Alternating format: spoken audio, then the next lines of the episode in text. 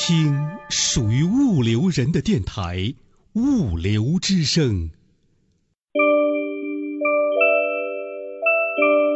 南来北往物流人，一起听听物流课，听得懂的物流大讲堂，都在手机 APP 物流课。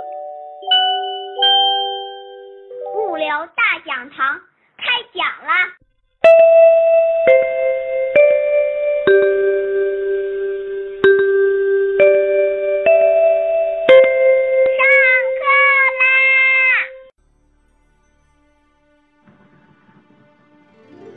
大家好，物流行业在当今的发展速度是非常快的，物流企业的发展在数量、规模以及服务水平方面都有巨大变化。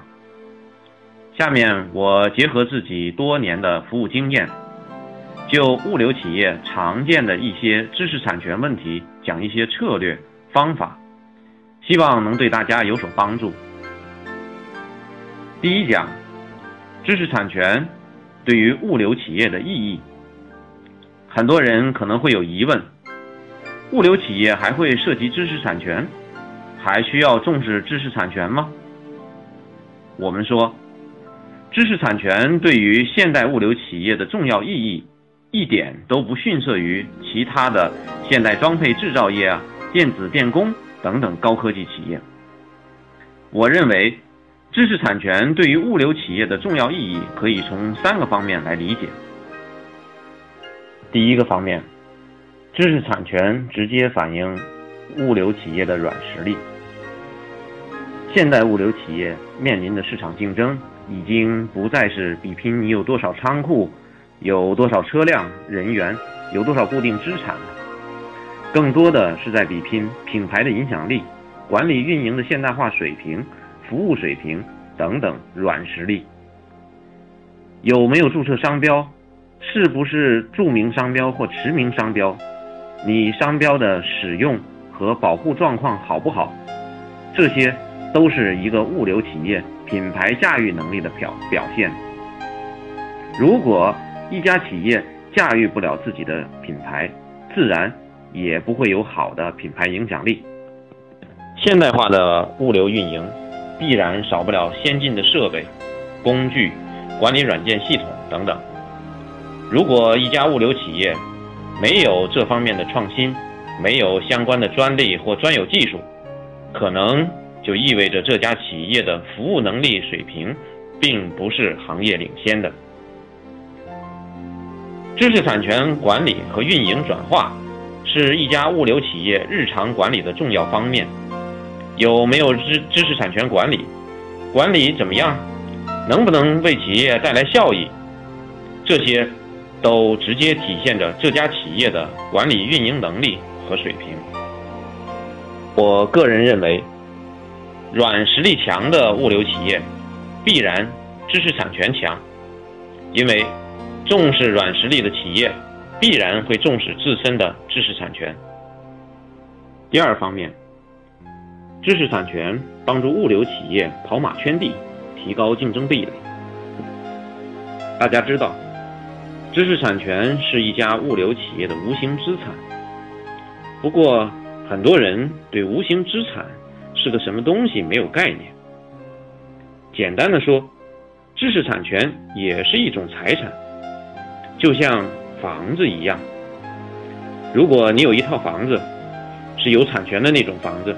不是租来的那种房子，那么你可以随便住，别人是不能抢占的。如果你有了某项知识产权，那么在这项知识产权范围内，你可以随便用，别人就不能用，不能进你划定的这个圈。这和跑马圈地是一个道理。举个例子，比方说一家物流企业。开发了一套物流清点啊物品清点计算管理软件。那么，如果没有这家企业的授权许可，其他企业觉得这个这个软件非常好，也不能用，用了就是侵权。这套软件的著作权其实就等于画了一个圈。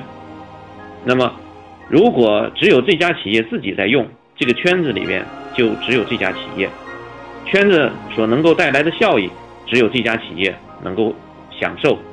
如果这家企业还把这个软件许可给了一二三四或者是更多的企业，那么拿到许可的这些企业就等于进到了这个圈子里边，可以享受这个圈子带来的效益。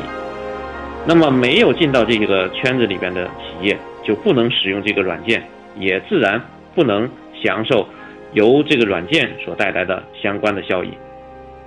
大家应该知道的是，这套软件的著作权所画的这个圈，是由法律给予强制性保护的。这也就相当于法律帮助这家企业树立起一道竞争高墙，其他企业无法轻易跨越。由此可见，一家物流企业知识产权越多，它所树立起来的竞争壁垒也就越多。第三个方面，知识产权可以直接产生效益或收益。这个方面的现象，我们的物流企业都比较容易理解。比如说，你有注册商标，就可以搞加盟连锁，收加盟费；你有专利，就可以通过许可别人使用来收取专利使用费，或者拿到银行做抵押、办贷款等等。大多数的物流企业知道知识产权有用，但是却并却并不清楚知识产权到底能为企业带来哪些具体的收益，所以呢，不能真正很好的利用知识产权，自然也就不会很好的重视知识产权。以上是第一讲，知识产权对于物流企业的意义。倾听物流人自己的网络电台“物流之声”，您可以下载手机 APP 喜马拉雅或荔枝 FM，搜索电台“物流之声”，下载您喜欢的专辑，想听就听。还可以语音回复微信公众号“物流文化”，或将自己的声音文件或文字稿件发送至电子邮箱 cctv 五六 com at 幺二六点 com，审验通过的投稿就可以在“物流之声”发布了。物流之声，感谢您的收听，再见。